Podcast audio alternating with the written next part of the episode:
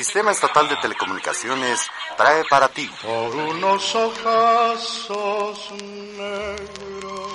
Tarde pero sin sueño. Igual que penas de amores.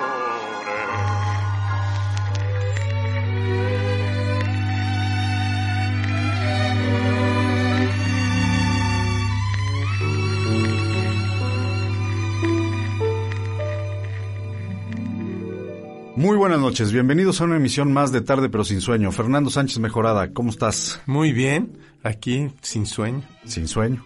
Sin sue- tarde, ya es tarde, pero, tarde.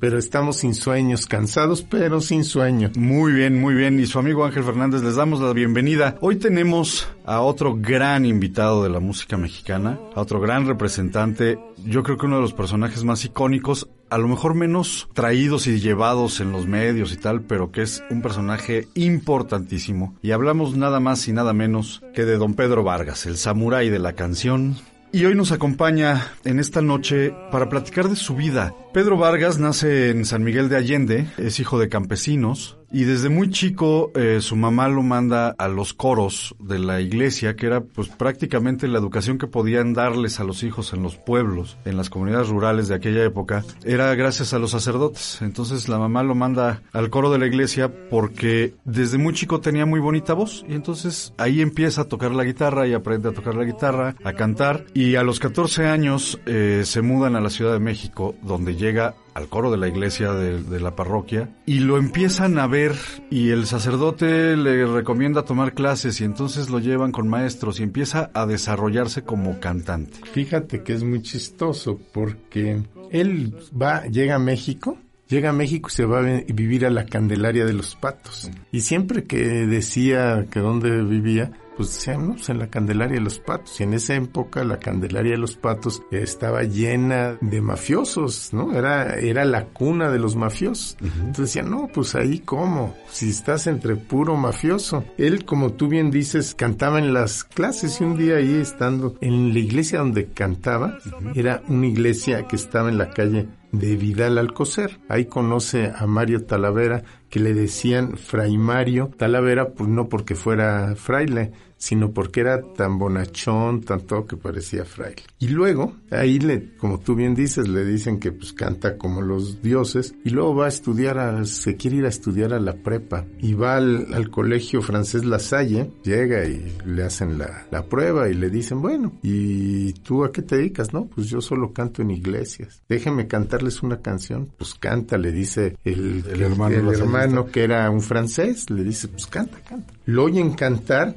y le dice, bueno, pues no te preocupes. La escuela, la prepa no te va a costar, pero tienes una condición. Tienes que estudiar canto. Canto, te voy a poner a estudiar piano y te voy a mandar al conservatorio. Antes ya Mario, Mario Talavera le había dicho, estás equivocado, maestro. Tu carrera tiene que ser cantar. Sí, porque él en ese tiempo pensaba ser médico. Él quería estudiar medicina. Y efectivamente lo beca el Colegio Francés La Salle uh -huh. por artes, ¿no? Sí, y canta. Y bueno, pues oigamos lo primero, ¿cuál? La pues, clave la azul. La clave azul, que es de las primeras canciones. De sus primeras grabaciones. ¿No? Una grabación muy... Se va a oír el scratch y todo, pero también es interesante oír estas primeras grabaciones de los años 30 con Pedro Vargas. Pues oigamos la clave azul.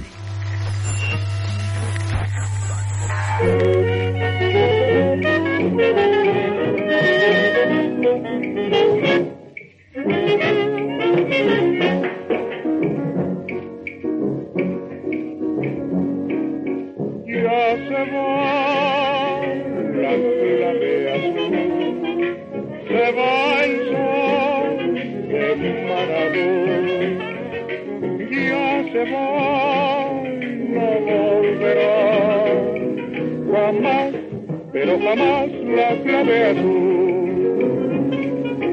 Ya se va la clave azul, se va el de Marabú. Ya se va y no volverá, jamás, pero jamás la clave azul.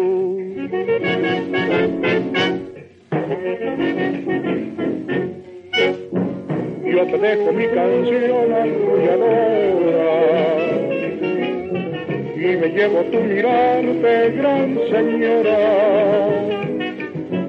Tu mirada fascinante y misteriosa, a través del antifaz color de rosa. Si recoges el rumor de mis querellas, temblarán de nuestro idilio las estrellas. Mis alondras a tu voz despertarán y mis noches de dolor con tus ojos se iluminarán.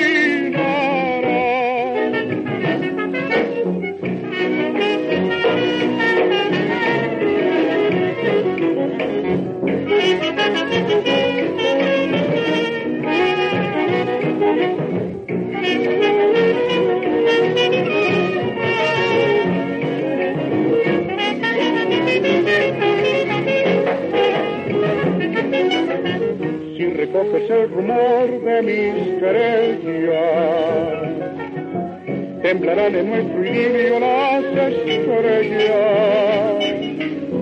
Mis alondras a tu voz despertarán y mis noches de dolor con tus ojos se iluminarán. Ya se va, se va la clave azul se va el sol solito de Maradú. Ya se va y no volverá. Jamás, pero jamás la clave.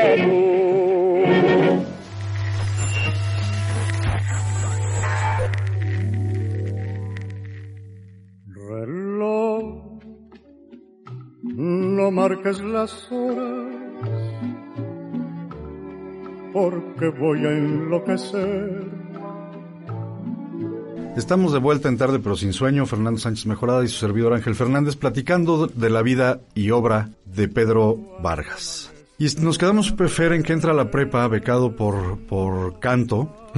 Y efectivamente en el, trans, en el trayecto se le olvida el querer ser médico y empieza a querer ser cantante de ópera. Y se va, llega ahí a, a la casa de uno de los grandes maestros de la época, que era don José Pierson, que además era, era muy chistoso porque no solo les daba clases a los cantantes, sino que los arropaba en su casa. Y ahí, ahí en la casa de don José Pierson nada más estaba y nada menos que Pepita Alonso, que era la, mamá de Plácido Domingo. Exacto. Cantante de zarzuelas. Gran cantante, porque era de la, luego se convirtió en una de las grandes cantantes de zarzuelas. Y un cantante que dicen que era extraordinario, que yo no he oído, que se llamaba Pepito Arce, que dicen que era un extraordinario cantante. No, yo tampoco lo he oído.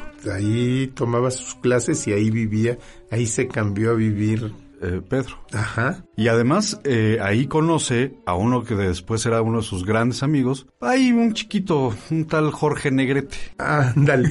¿Tú sabes cómo la historia de Jorge Negrete ahí? ¿No? Venía vestido de militar. Él estudiaba en el colegio militar, venía con otros cadetes y en el zócalo ven a unas muchachas guapísimas.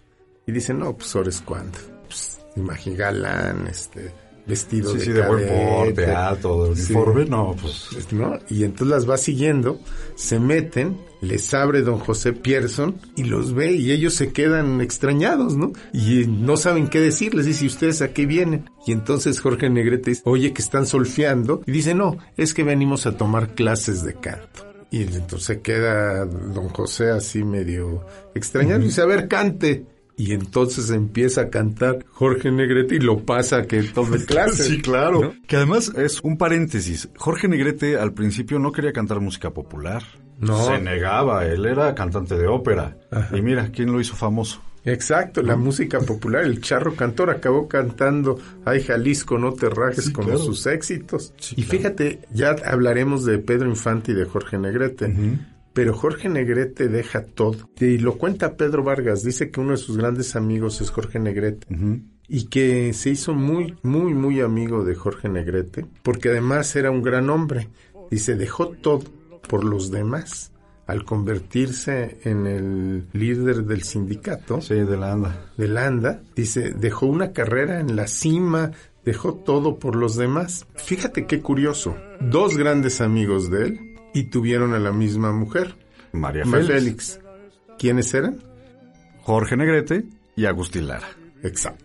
Que hay una, una anécdota aquí hablando de Agustín Lara, cuando platicábamos de Agustín Lara algunos programas atrás. En una gira, Toña la Negra dice, yo no voy a cantar más con la, en la gira de este señor porque ya estoy harto de, de al Agustín y ya me tiene hasta el copete y no sé qué. Y entonces el productor interviene y le dice a Pedro Vargas, oye, habla con ella, ¿no?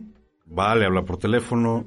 Nunca dice ni Pedro ni Toña la Negra que se dijeron. Pero de repente llegó Toña la Negra al estudio y dijo, está bien, voy a cantar nada más porque me lo pide este señor Vargas. ¿No? Oye, ¿qué tal si oímos La Negra Noche? Pues ya de la Toña la Negra, La Negra, la Negra Noche con Agustín Lara y, y Pedro Vargas. Exacto.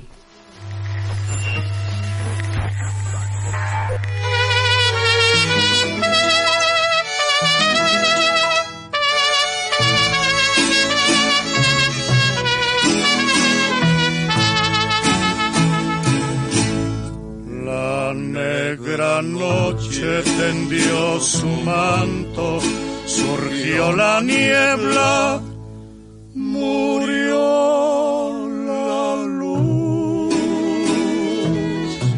Y en las tinieblas de mi alma triste, como una estrella, brotaste tú.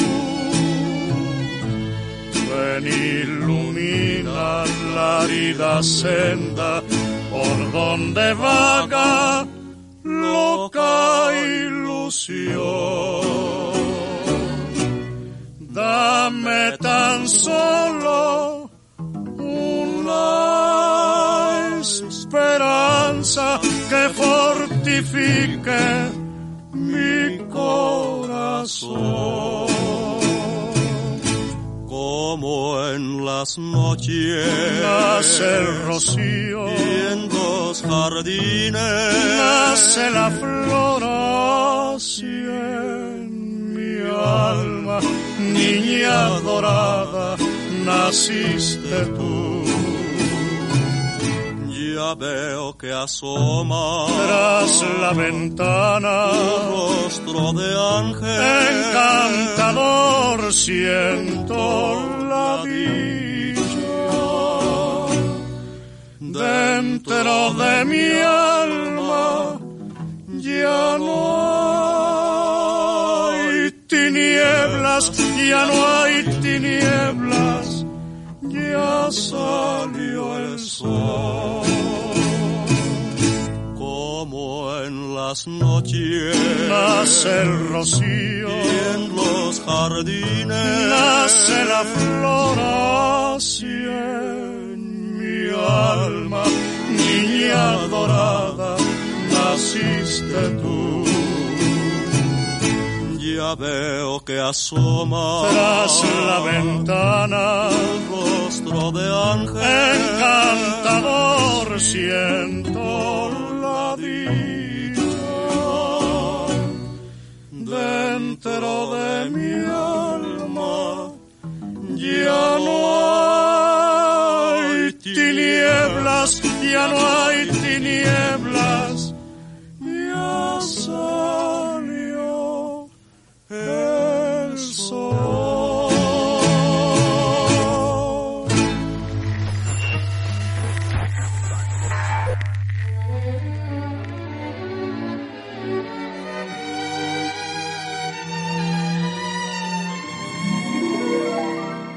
Estamos de vuelta en Tarde pero sin sueño, Fernando Sánchez Mejorada, su amigo Ángel Fernández, y estamos hablando de Pedro Vargas. Nos quedamos en los dos grandes amigos de Pedro Vargas, pero además de ser gran amigo de Agustín Lara, fue uno de sus intérpretes principales. O sea, Pedro Vargas, su primer re- gran repertorio fue Agustín Lara. Sí, tuvo mucha suerte porque era un gran cantante, era muy metódico, era muy estudioso, no, no nada más suerte. No, era un, un, cantante serio. Pero antes de tocar con Agustín Lara, tocó con la orquesta de Miguel Lerdo de Tejada. De hecho, sus primeras giras son con la orquesta de, de Miguel Lerdo. Y también con Tata Nacho. Sí, porque era muy amigo de Tata Nacho. Él era muy amigo de Tata Nacho. Tú, ahorita que hablabas de Agustín Lara, ¿tú sabes cómo conoce a Agustín Lara? No lo recuerdo. Sí sabía, pero no lo recuerdo. Bueno, aquí tiene que ver su mujer. Ya luego tendremos que ver. Que hablar de su mujer. Porque es una persona muy, muy importante en su vida. Uh -huh. Tan importante que gracias a ella conoce a Agustín Lara. Ok. No así tan directo, pero gracias a una acción de ella. Ella trabajaba en la Casa Paté. La Casa Paté era una representante de artistas y de películas de la Fox y tal. Van a presentar una película de una artista que se llama Anne Harding uh -huh. y entonces pues en México no era muy conocida y deciden hacer un concurso de valses que estaba de moda okay. para que los tres grandes compositores hicieran un vals para Anne Harding. Anne Harding y ya, entonces va su mujer y invita a Agustín Lara, invita a Tata Nacho y invita a Espinosa de los Monteros. Okay. Que los invita a hacer un vals, Agustín Lara le dice que sí, todos le dicen que sí. Y entonces le dice a su mujer, Pedro Vargas, no, a mí me va a escoger para cantar, me va a escoger Tata Nacho porque es mi amigo. ¿Y qué crees? Que no lo escoge Tata Nacho, lo escoge Espinosa de los Monteros. Ok. Y entonces, pues, y él ya no iba, no quería cantar porque él quería cantar las canciones de Tata Nacho porque si no, no iba a ganar. Sí, claro. Pues no, canta las canciones de Espinosa de los Monteros y ¿qué crees? Se gana el primer premio. Y entonces Agustín Lara va y después de oírlo cantar, va y lo invita a ser su, su cantante, uh -huh, uh -huh. ¿no? Su, uno de sus cantantes y se lo lleva de gira. Y así es como conoce Pedro Vargas a Agustín, Agustín Lara. Es dificilísimo decir quién era más, ¿no? Cuando Agustín Lara le hacía una canción, le decía, él le decía Perico a Pedro Ajá. Vargas, y le decía, Perico, esta canción es para tu garganta. Sí.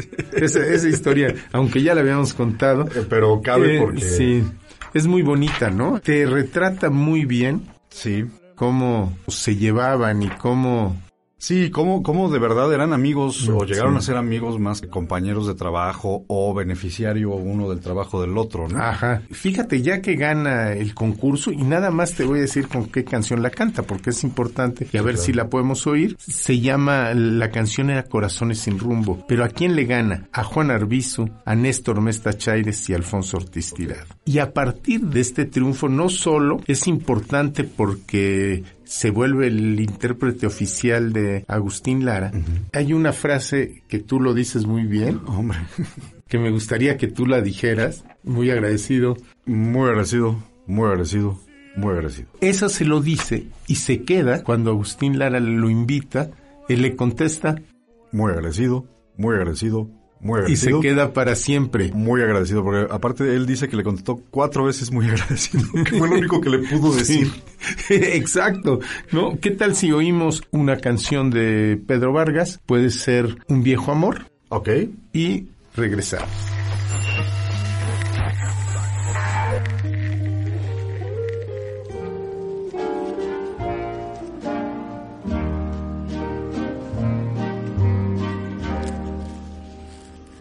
Por unos ojazos negros,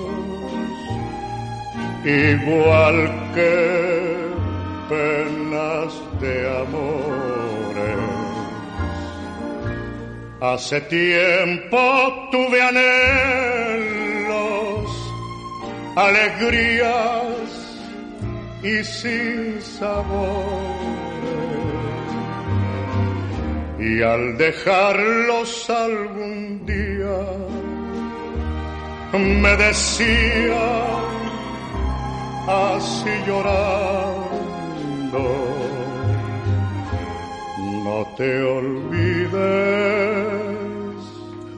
vida mía de lo que te estoy cantando un viejo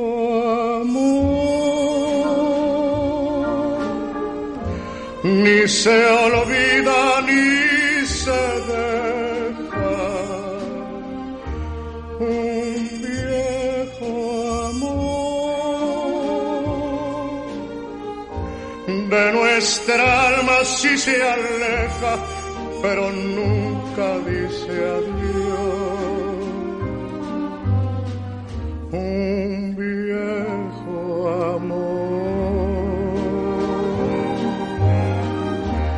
ha pasado mucho tiempo y otra vez vi aquellos ojos. Me miraron con despego fríamente y sin enojo y al notar ese desprecio de ojos que a mí me lloraron, pregunté si con el tiempo sus recuerdos se olvidaron, porque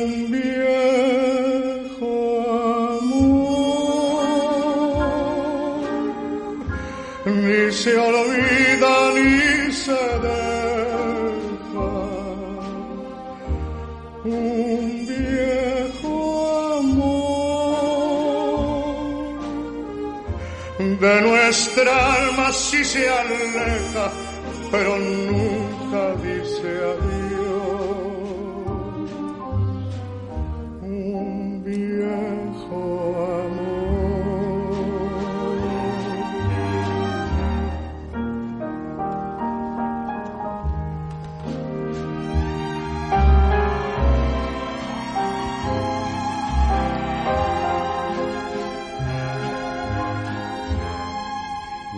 nuestra alma sí, sí se aleja, pero nunca dice adiós.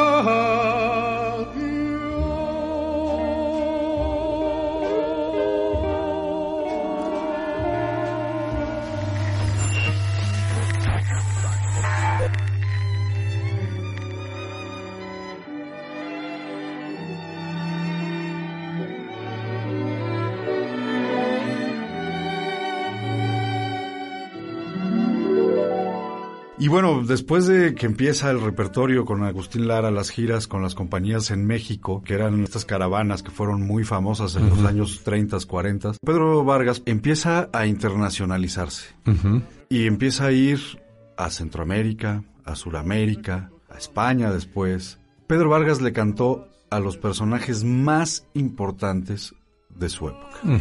A todos. A A, todos. los presidentes de México, a todos. Pero le cantó a los presidentes de Estados Unidos, le cantó a dictadores, le cantó a presidentes centroamericanos, le cantó a los reyes de España. Y con este gran marco, estaba yo escuchando el otro día una entrevista con el hijo, con el hijo más grande, Pedro, Pedro Jr., y la hija de Lola Beltrán. Y decían, ambos coincidían en que Pedro Vargas fue quien le abrió las puertas de América a los demás cantantes de México. O sea, si no hubiera estado Pedro Vargas, les hubiera costado mucho más trabajo a Lola Beltrán, a varios de esa época, salir de México.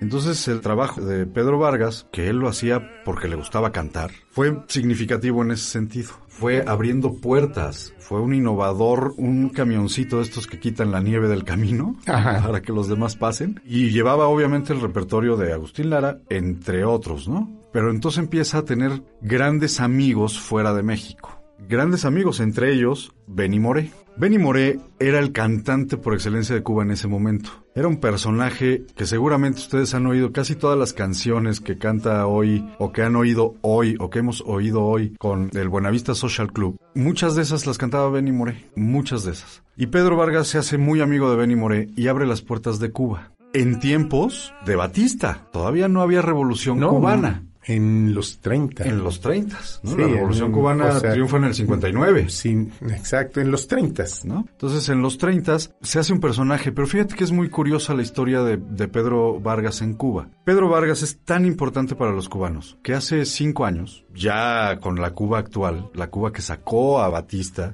le hacen un homenaje. Un homenaje que se tardó tres años en cocinarse, no porque pusieran reticencias los cubanos, sino porque lo querían hacer en grande, lo querían hacer bien. Y entonces es un homenaje en el que se involucra el consulado mexicano, el agregado cultural, la Casa de las Américas de La Habana, la Embajada cubana en México, un homenaje al... Un homenaje. Bueno, o sea, en la Plaza Central de La Habana abarrotada, con el hijo de Pedro Vargas, Pedro Jr., que también canta, pero no hizo carrera porque dijo, segundas partes nunca han sido buenas, Sí. ¿Para qué me pongo a competir con, Con mi papá? papá. ¿No? Entonces, no se dedicó a cantar, pero canta. Entonces fue este, la hija de Lola Beltrán y entre muchos cantantes, todos cubanos, cantando las canciones de Pedro Vargas, un homenaje de dos horas y media con la plaza abarrotada. Y esto te habla de que Pedro Vargas no fue un personaje para los cubanos de un momento específico de su historia, de un momento del que no se quieren acordar además, ¿no? Sino que es un personaje de su historia diaria, de su vida común, la canción que oía mi mamá, mi abuela, mi tía y que yo canto hoy. Oye, ¿y qué pasó con Benny Moré? Ah, bueno, Benny Moré, con Benny Moré realiza una gira por Cuba y tiene duetos. No sé si por ahí tenemos alguna Perdón. canción. Perdón, te perdono, está bien. Canta muchas, entre ellas, perdón. Sí, acabo de redondear porque le dice, cuando empiezan a Ah, claro. cantar, le dice Pedro Vargas, aquí está la partitura para que cantes y le dice Benny Moré. Maestro, yo te sigo. Pues yo, yo no, no. sé leer música. Yo te sigo, maestro. Yo te yo digo, yo yo no te- sé leer música, yo te sigo. Tú empieza y yo sigo. Y, y yo veo qué hago. bueno, vámonos a oír. Perdón,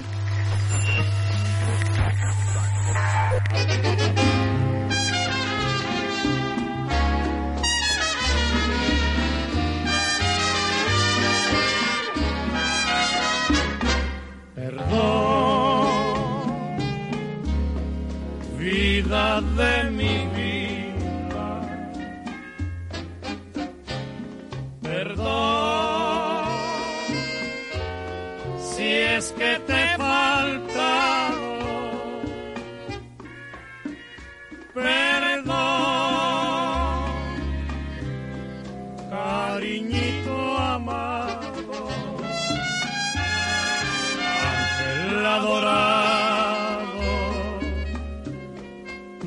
dame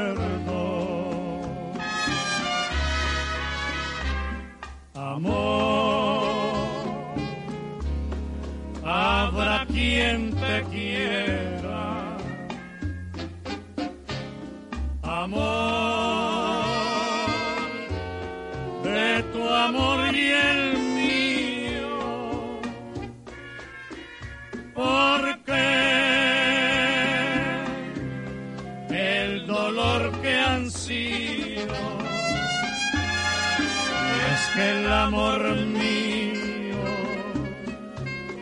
Llora por tu amor. Si sabes que te quiero con todo el corazón, con todo el corazón, con todo el corazón,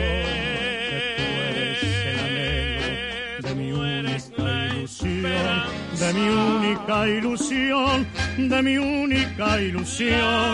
Ven, calma mi sufrir con un poco de amor, con un poco de amor que es todo lo que ansía, que es todo lo que ansía mi pobre corazón.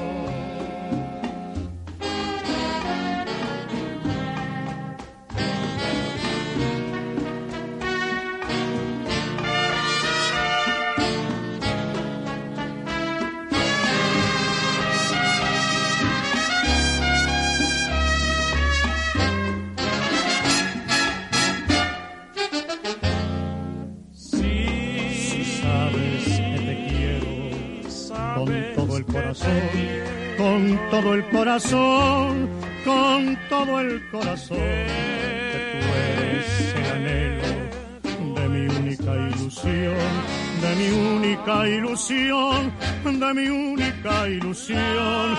Ven, calma mi sufrir con un poco de amor, con un poco de amor, que es todo lo que ansía, es todo lo que ansía mi pobre corazón.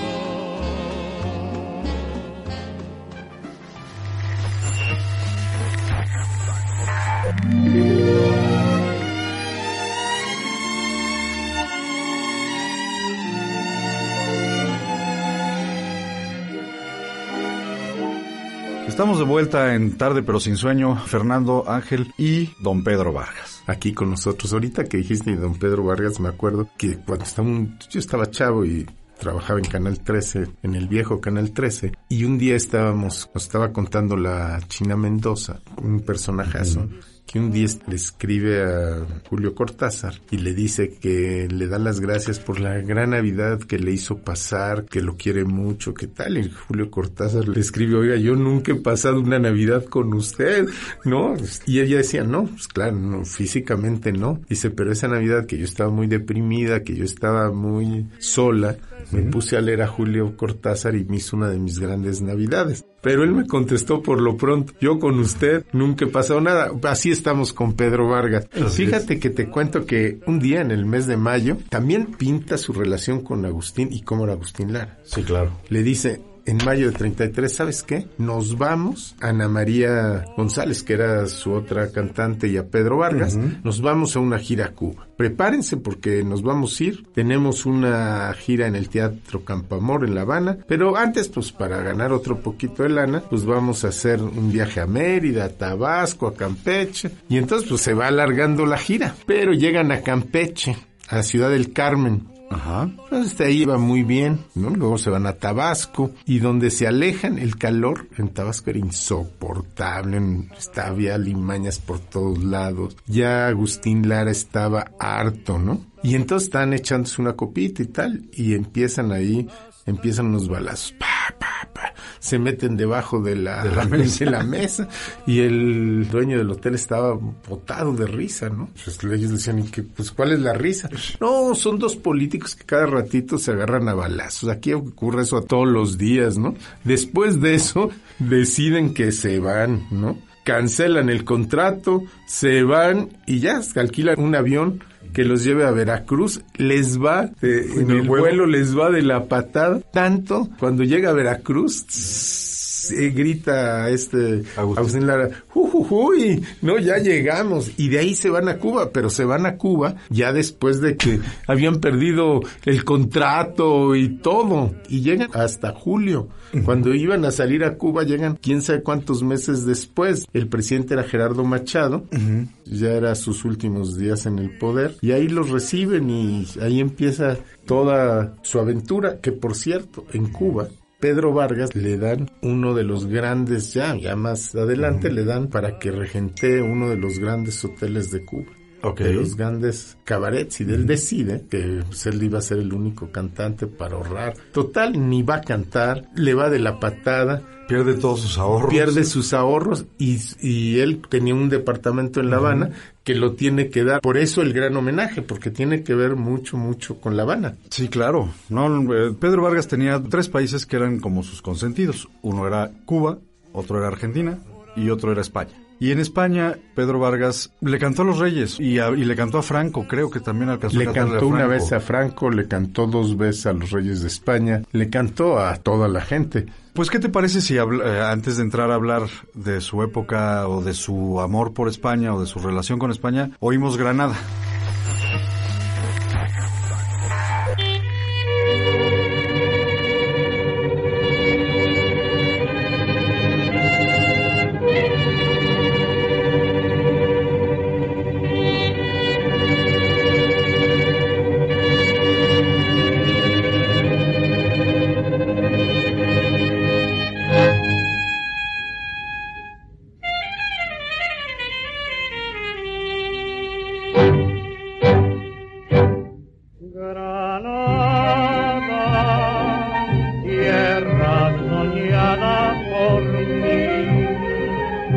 Mi cantar se vuelve gitano cuando es para ti. Mi cantar hecho de fantasía, mi cantar, tenor de melancolía,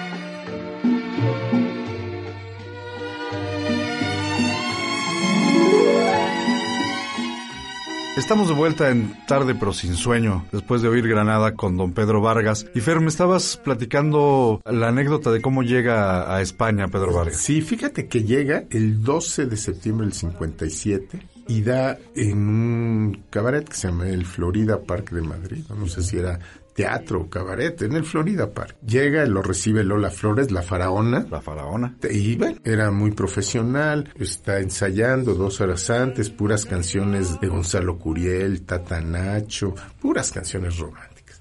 Y la dueña era una mujer muy guapa, muy garbosa, dirían en España, y le dice, oiga, don Pedro, pues yo creo que si sigue con estas, no le va a dar. Dice, aquí necesitamos canciones de mariachis, porque la gente viene a divertirse y no a entretenerse, a enterarse de problemas del corazón. Así no creo que les guste. Total, él tenía que hacer dos shows ahí en el Florida, Park de Madrid. Y cada show tenía que cantar 10 canciones. Bueno, canta sus 10 canciones y no, pues no, que otra, otra, otra y llega a 15 canciones. Después pues, no lo dejan y entonces acaba haciendo 60 canciones. Wow. Por, obviamente, por obvia razón, juntan los dos shows, solo hay un show y 60 canciones. Y al final, la garbosa Ajá. se le agarra y le manda una botella de champán y le dice, este Pedro es un monstruo, ¿no? Es mucho Pedro. Este es mucho Pedro, ¿no?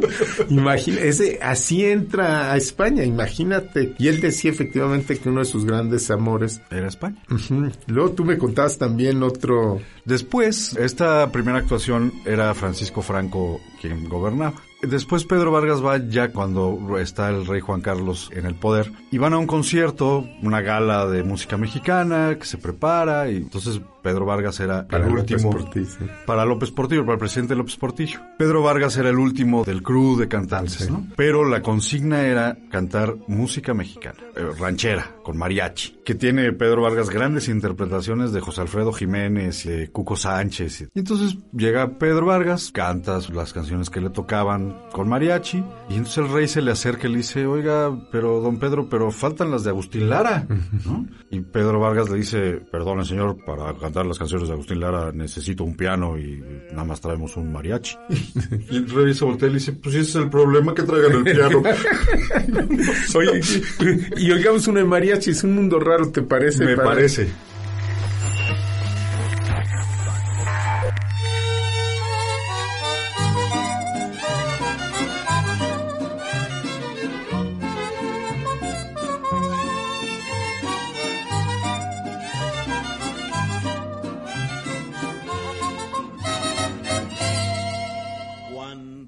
Hablen de amor y de ilusiones y te ofrezcan un sol y un cielo entero. Si te acuerdas de mí, no me menciones, porque vas a sentir amor del bueno. Y si quieren saber de tu pasado, es preciso decir una mentira y que vienes de allá, de un mundo raro, que no sabes llorar, que no entiendes de amor y que nunca has amado. Porque yo a donde voy hablaré de tu amor como un sueño dorado. Y olvidando el rencor, no diré que tu adiós me volvió desgraciado.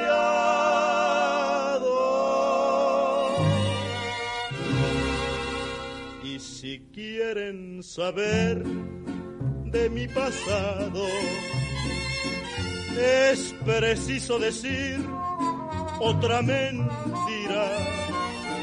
Les diré que llegué de un mundo raro, que no sé del dolor, que triunfe en el amor y que nunca he llorado.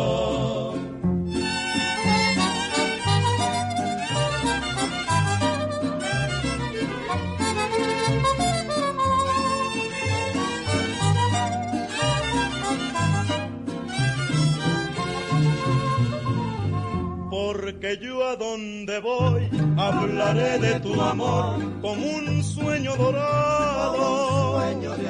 Y olvidando el rencor, no diré que tu adiós me volvió desgraciado.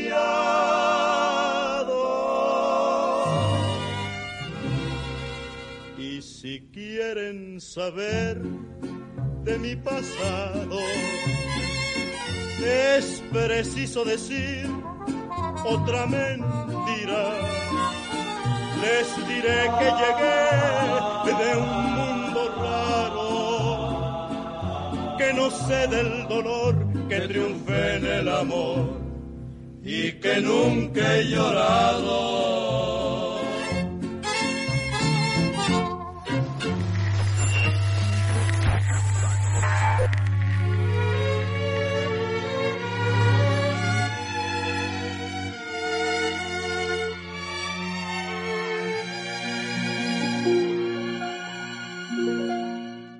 Estamos de vuelta en tarde pero sin sueño. Fer, nos fuimos a oír eh, Un Mundo Raro de José Alfredo Jiménez, paisano de, de, Pedro Vargas, contemporáneo, amigos, no sus grandes cuates, pero amigos. Y nos quedamos ahí que después íbamos a platicar de su pasión por los toros. Y efectivamente, no fue el único en su época que era, tenía una pasión por los toros, pero sí fue yo creo que de los pocos que fueron verdaderamente amigos de toreros importantes. Pues mira, por lo menos de tres que eran muy famosos. Tenía hijados. Silverio Pérez, el faraón de El Texcoco, faraón. Carlos Arruza, que era un gran, gran torero, ¿no? Sí, que de hecho Pedro es padrino de, de dos de sus hijos. Él y Carlos Arruza muere en un accidente automovilístico rumbo a Toluca. Le avisan a Pedro Vargas y, dice que le causó una gran conmoción cuando se enteró de que Carlos Arruza había fallecido en ese accidente. Y Pepe Ortiz, que era un gran torero. Y fíjate que tienen varias historias con los toreros que lo, también lo pintan como era Sí, claro. Lo pintan mucho como era. Dice que un día Pepe Ortiz lo lleva a, un, a la trasquilla donde estaban haciendo una tienda tal. Y dice, ahí me di cuenta que no podía ser torero. Me meten a hacer una tienda y cuenta que le han puesto una paliza monumental. No, no, no era muy bueno. Y dice, ahí dije, no más toros, ¿no? O sea, no más toros desde, Yo. desde el, desde, Desde la arena. Y luego, fíjate, aunque no cumple, ¿eh? No cumple. Conoce en los 30 a Cantinflas. Y dice que se hace un gran, gran amigo de Cantinflas y de su mujer. Lo cuento esto porque tiene que ver con los toros. Y cuenta que conoce a Cantinflas, se presenta a Cantinflas, él venía de una gira, lo anuncia y le hacen una de las grandes ovaciones de su vida. Cuando lo presenta a Cantinflas y ahí se hacen amigos, y Cantinflas hacía, toreaba de beneficencia, ¿no? Y entonces un día lo invita al Toreo de la Condesa. Hacen ya una gira, hacen la primera y le va bien. La segunda le vuelve a pasar lo mismo que en la primera y reafirma que para torero no servía y le pone una voltereta, pero lo grave no es la voltereta que le pone. sino que le lastima la mano, diciendo ya nunca más pudo volver a agarrar una muleta, pero dice lo más grave es que ya no podía tocar el piano. Y eso es por los toros, ¿no? Y lo que te comentaba, que además Carlos Arruza fue el primero que él, con sus amistades y todo, lo lleva a España. Entonces imagínate. Sí, sí, sí. De hecho, este eh, Carlos Arruza, decíamos, fue uno de sus grandes amigos, él lo decía, y fue padrino de dos de sus hijos. Cuando Carlos Arruza muere, Pedro Vargas era una persona tan recta, tan religiosa también, por, porque habla de su religiosidad esto. Él entiende que si eres padrino de alguien, en el momento en el que sus papás falten, tú te conviertes en su papá. Y entonces nunca deja de estar pendiente de sus ahijados, los hijos de Carlos Arruza. Y, se y pasan a formar parte de su familia porque muere su amigo, pero él tiene la responsabilidad con ellos porque es su, su padrino, ¿no? Entonces tiene que pasar a ser la figura del papá de los hijos de Carlos Arruza. Y lo hace. O sea, está cercano, están en contacto, se ven, se escriben, comen juntos. Sí, son familia. Son familia. Y ya para terminar esta cuestión de los toros, te voy a contar otra anécdota de Carlos Arruz ahorita que me vino a la memoria con Pedro Vargas y con Alejo Peralta. Ok. Tú sabes que Carlos Arruz era dueño de la hacienda de Pasteje. Ajá. Entonces un día había un restaurante muy famoso en México, en la Ciudad de México, que se llamaba El Focolare, y van a comer Alejo Peralta, Carlos Arruza y Pedro Vargas. Y Carlos Arruza le estaba vendiendo pasteje que luego fue sede del- de los, los tigres. Ahí era una escuela de béisbol. béisbol. Hicieron Yusa allá. Grupo Yusa. Grupo Yusa. Bueno, pero total, Carlos Arruza le quería vender pasteje a Alejo Peralta. Y no se, eh, había una diferencia de 500 mil pesos. Y no se ponían de acuerdo. Y entonces Pedro Vargas, que era el mediador, le dice, ya nunca van a llegar a un acuerdo. Nunca. ¿Por qué no se lo echan a un volado? Y el que gane, pues gana 500 mil pesos. Claro. Y dicen, va, porque ya no, No había manera. manera. Y pierde Carlos Arruza y Carlos Arruza le entrega la hacienda De Alejo. Pera. Fíjate que hay otra anécdota con el torero Pepe Ortiz. Es como para matarlo, pero a la distancia da risa. Resulta que uno de los deportes que hacían los, los toreros para mantenerse en forma en aquella época era jugar frontón. ¿no? Pedro Vargas tenía en su casa de San Miguel de Allende un frontón. Entonces ahí iba a practicar Pepe Ortiz y jugaban frontón y tal. Y un día Pepe Ortiz le pide a Pedro Vargas arreglar el frontón, que le diera permiso de arreglar el frontón, pintarlo y, ar- y arreglarlo. Y Pedro Vargas le dice que sí, que haga lo que quiera. Pero resulta que en la entrada al frontón tenía Pedro Vargas unos murales de Tamayo en la entrada del frontón.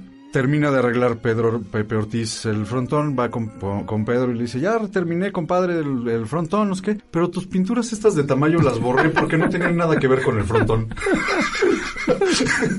Así.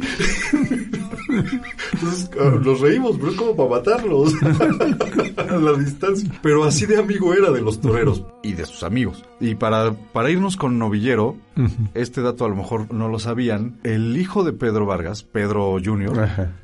dijo, bueno, no, no voy a ser cantante porque mi papá, pues no, nunca voy a competir con él. Pues me voy de torero y fue novillero. Ah, fíjate. Oigamos, novillero.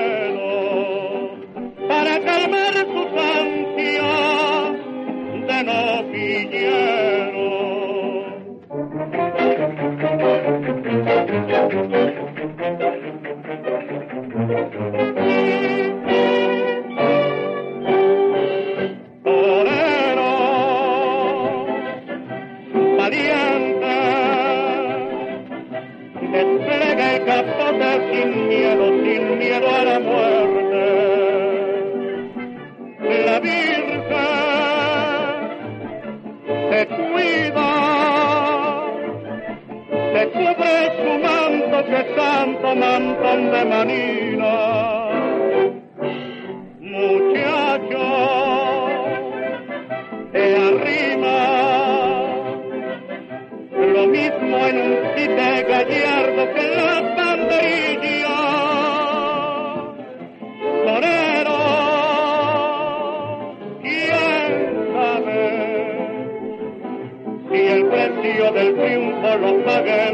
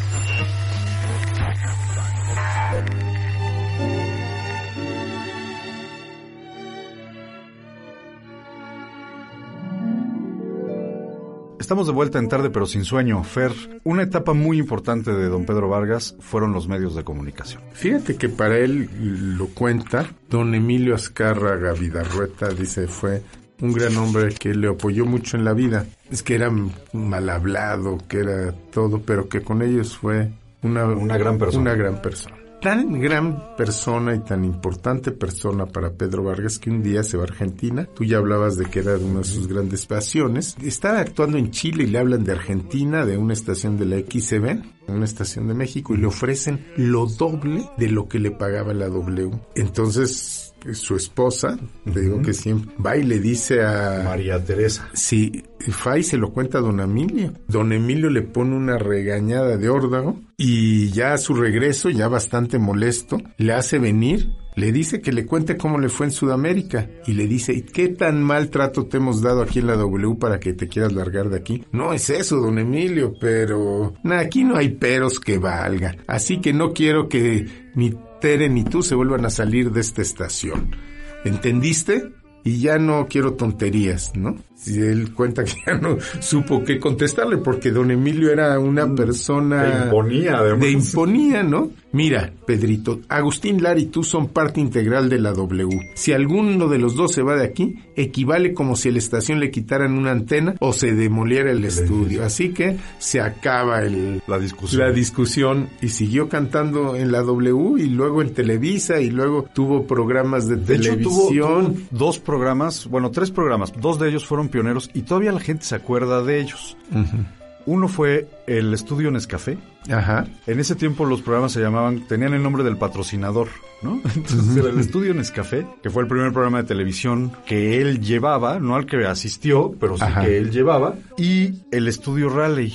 La gente recuerda el estudio Raleigh, o sea, es, es un nombre que se quedó en la memoria popular y lo conducía Pedro Vargas. Pero te- después también tuvo su propio programa que se llamaba El Estudio de Pedro Vargas. Los tres programas eran muy similares. O sea, era Pedro Vargas, cantaba, invitaba amigos, platicaban, cantaban juntos, presentaban nuevos repertorios de, de compositores nuevos, y esto lo proyectó aún más. Pedro Vargas ya no necesitaba mucha proyección, era un personaje muy reconocido y muy famoso en México y en América Latina, pero los medios se convirtieron en otra parte de su quehacer. Y lo hacía como la cantada. Llegaba antes al estudio, preparaba lo que iba a hacer, afinaba con los músicos. Siempre fue una persona muy seria, muy profesional y eso lo dicen todos, todos los que lo conocieron. Pero al mismo tiempo, increíblemente, era una persona, muchos músicos decían que era una persona desorganizada. ¿Sabes por qué? ¿Por qué? Por cómo elegía el- la lista de canciones de un concierto ¿Cómo las elegía? sobre el escenario. No me digas. O sea, él decía, estas son más o menos las canciones que tengo en mi repertorio, los músicos ensayaba con ellos, los músicos se las aprendían, pero él iba decidiendo qué canción seguía, midiendo el pulso del público. Mm. Igual se volteaba con los músicos y les decía, ahora vamos a cantar esta, ahora ranchera, ahora bolero, ahora cumbia, lo que, lo que fuera, Ajá. de acuerdo a cómo iba sintiendo al público. Era una persona muy seria, formal, pero en el escenario los músicos tenían que estar a, las super vivas. vivas. Oye, hablábamos de los medios, pues actúa en el, en el cine, Sí, hace claro. muchas películas, ¿no? Y en una de esas actuaba con Pedro Infante. Y estaban cantando, ¿no? Estaba diciendo que ca- cómo cantar a Pedro Infante, ¿no? Y llegaban y se ponían a cantar antes de la película, se ponían a cantar ellos, ¿no? Ajá. Pero nunca grabaron una canción junto. Si no grabaron eh, en Eh, acetato, en, en acetato, pues. sí.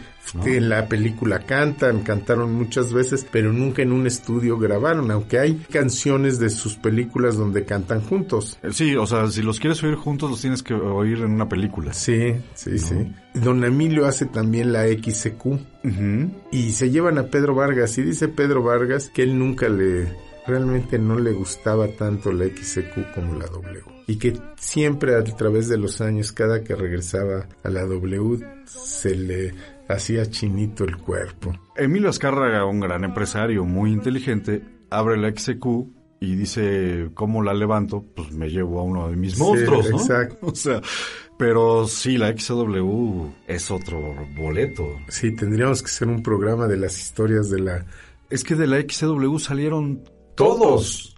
Todos. Todos. Ahí sí no hay escapatoria. Sí. ¿Qué tal si oímos Amor de mis amores para la W? Me parece muy bien.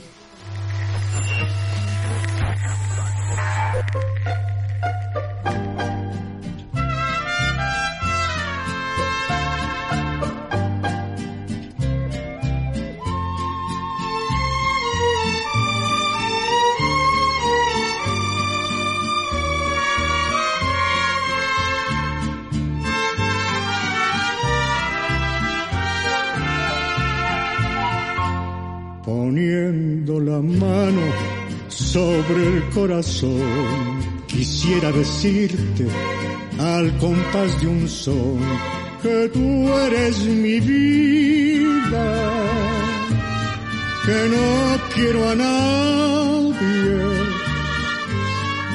que respiro el aire, que respiro el aire, que respiras tú.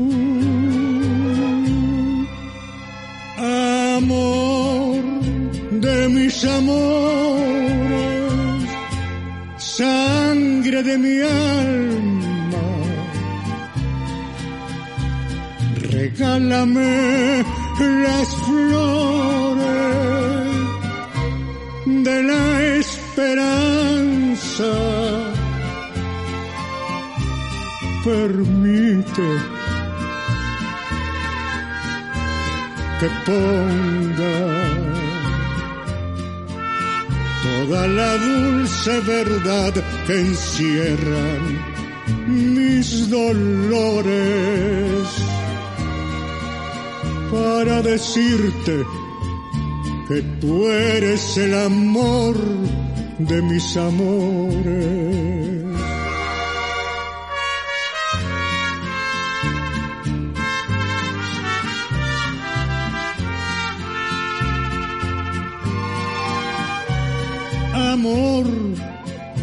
Mis amores, sangre de mi alma.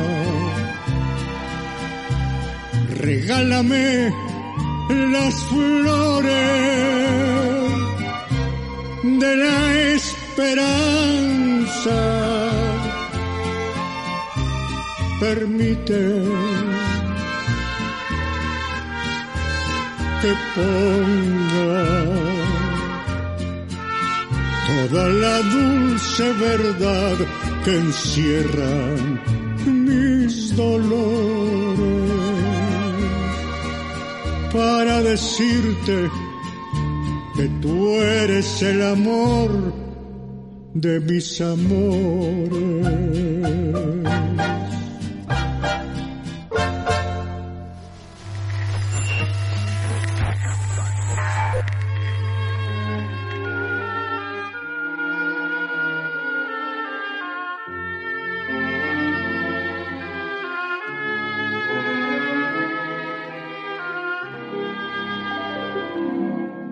Pues seguimos aquí en tarde pero sin sueño, desgraciadamente ya a punto de terminar de platicar de este gran representante de la música mexicana. Ha sido una ida y regreso y todo, pero creo que es muy interesante hablar de Pedro Vargas porque sí es un gran personaje. Y Sí. no podríamos hablar de Pedro Vargas si no hablamos de su mujer, María Teresa Campos Juárez. Por supuesto, su mujer desde chicos, veintitantos años Sí. se casó hasta que murió. Otra, que me voy acordando de historias. Él tenía una relación muy estrecha con Agustín Lara y un día entra al estudio, a la W, a ver a Pedro Vargas. Y pasa Agustín Lara y no la saluda. Y se pone ella fúrica y le dice, oye Pedro, Agustín pasó junto a mí y ni siquiera me volteó a ver. No, pues ni le hagas caso, ya ves cómo es. No, pero ella dice que estaba muy enojada. Y luego, pues, Agustín se da cuenta que hizo una barrabasada y va y le pide perdón y todo. Y siguen siendo grandes amigos, pero así era, dice, pasó Agustín. Y yo lo iba a saludar y me dejó con la mano extendida y ni me volteó a ver. Una persona muy cercana toda la vida a Pedro Vargas que lo apoyó muchísimo desde el principio. Ella también cantaba. E- Ella cantaba y estaba, como decías al principio, en la empresa que movía todas las relaciones públicas y los conciertos y las grabaciones y era quienes distribuían los discos, ¿no? Eran, eran vecinos y su papá no lo quería mucho. A él le presenta Miguel, el hermano, el hermano de María Teresa, le presenta a su hermana, se hacen novios, pero la mamá dice es buen muchacho, pero no te conviene, porque Pedro es un artista y todos los artistas son mujeriegos. Cosa que no resultó cierta en este caso. Sí, claro, fue la excepción que hizo la regla, ¿no? Sí, se van a casar y ya le proponen matrimonio a principios del 31, pero ¿qué crees? Le sale una gira por el norte y solo iba a durar tres meses. Y les dura cinco, pues es que eran un éxito, se va con Agustín Lara. Cuando llega le dice, si no te casas el 12 de septiembre conmi- conmigo, Se acabó. no hay más. Y lo casan. Una gran mujer. Tuvo muchos amigos, Pedro Vargas. Muchos, muchos amigos, pero, pero así entrañables, entrañables amigos de Pedro Vargas fueron Jorge Negrete, Agustín Lara, por supuesto, Carlos Arruza y eh, Silverio Pérez. Silverio Pérez, y él lo dice, estoy buscando el nombre, y Mojica. Ah, José Mojica. Fueron, dicho por él, sus grandes amigos. Y lo dice en un momento en el que ya no estaban más que... Y bueno, y Cantinflas. Porque lo que dice es esto. Mis gran, yo tuve grandes amigos, ¿no? Jorge Negrete, Mojica, tal. Y el único que me queda es Cantinflas. Y bueno, tuvo, fue amigo de Renato Leduc, de Eulalio Ferrer, Sabludowski, María Félix, Arturo de Córdoba, una gran amistad con Julio Iglesias, Vicky Carr, Plácido Domingo, y muchos. Y así nos seguimos. Y muchos. Y todos coinciden en que don Pedro era una gran persona. Serio, formal, pero una gran persona. Siempre presente, siempre disponible, siempre atento. Y él dice que nunca le entró al tema de la- del ser mujeriego porque él era muy penoso. Entonces que conquistó a su esposa cantando, que era lo único que sabía hacer. Y que era guapísima, dicen. Y entonces dice que le llegaban cartas de admiradoras Sí. de las películas y no sé qué. Y él nunca las contestó porque ¿qué les iba a contestar? no sabía ni qué No sabía ni contestar. Fíjate. ¿Qué te parece si oímos mujer hablando Mujer. de su esposa? Exacto.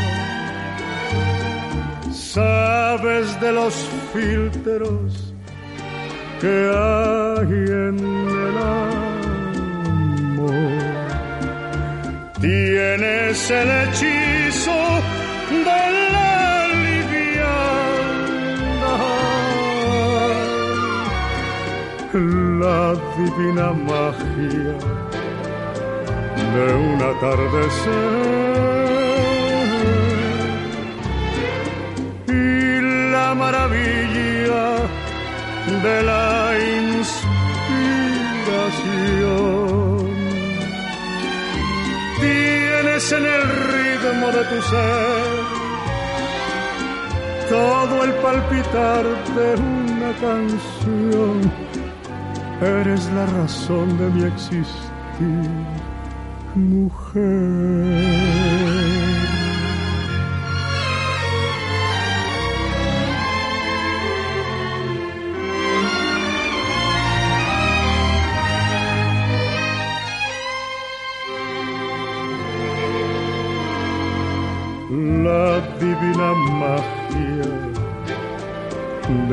Atardecer.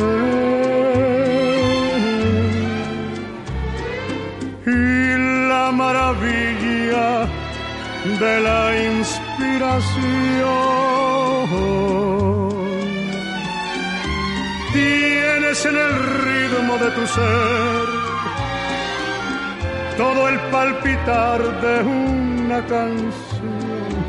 Eres la razón de mi existir, mujer.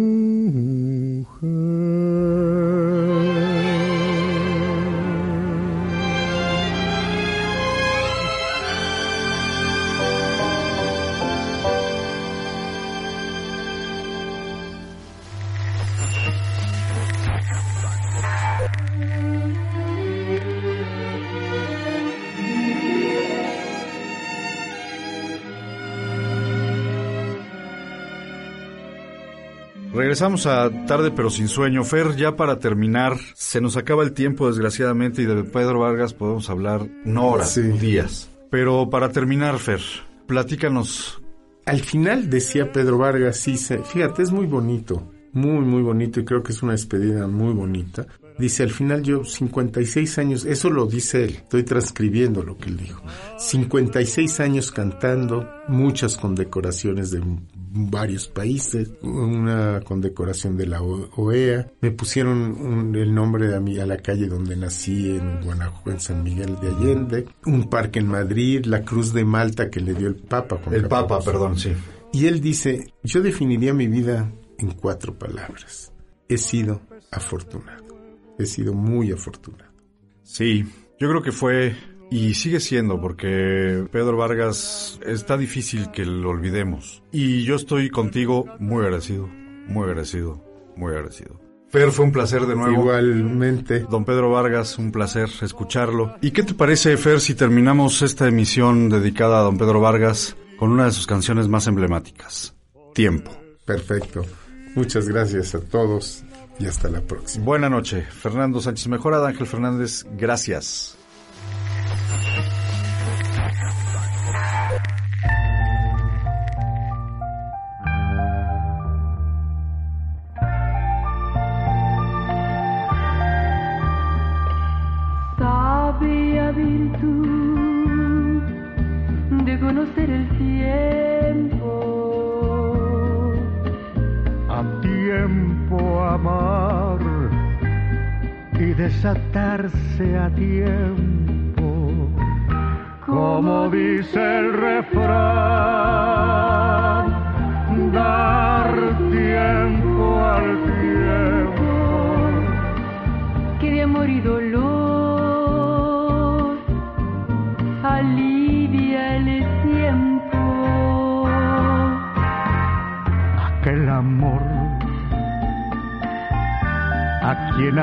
Destiempo. Martirizóme tanto y tanto tiempo. que no sentí jamás correr el tiempo tan acremente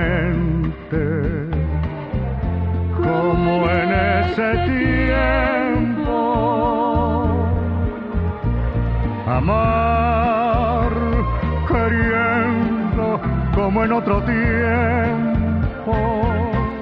Ignoraba yo aún que el tiempo es oro. cuánto tiempo perdí. Ay, cuánto tiempo.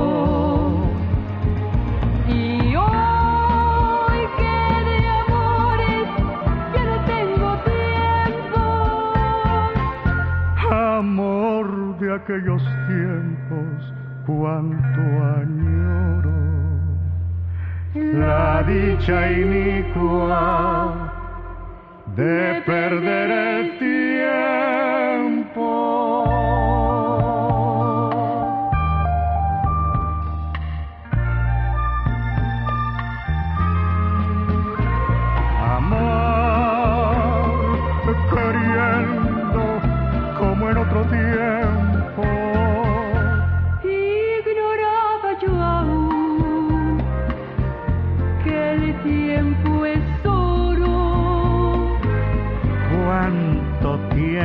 Perdí.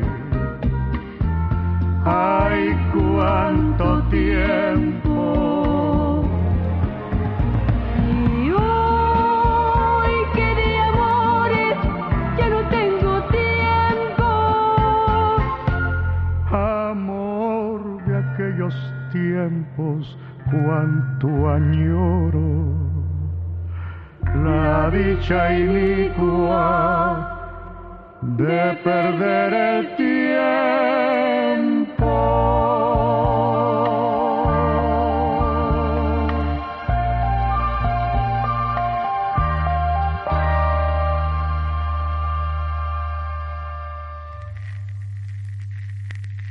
Esto es una producción del Sistema Estatal de Telecomunicaciones, SET Radio.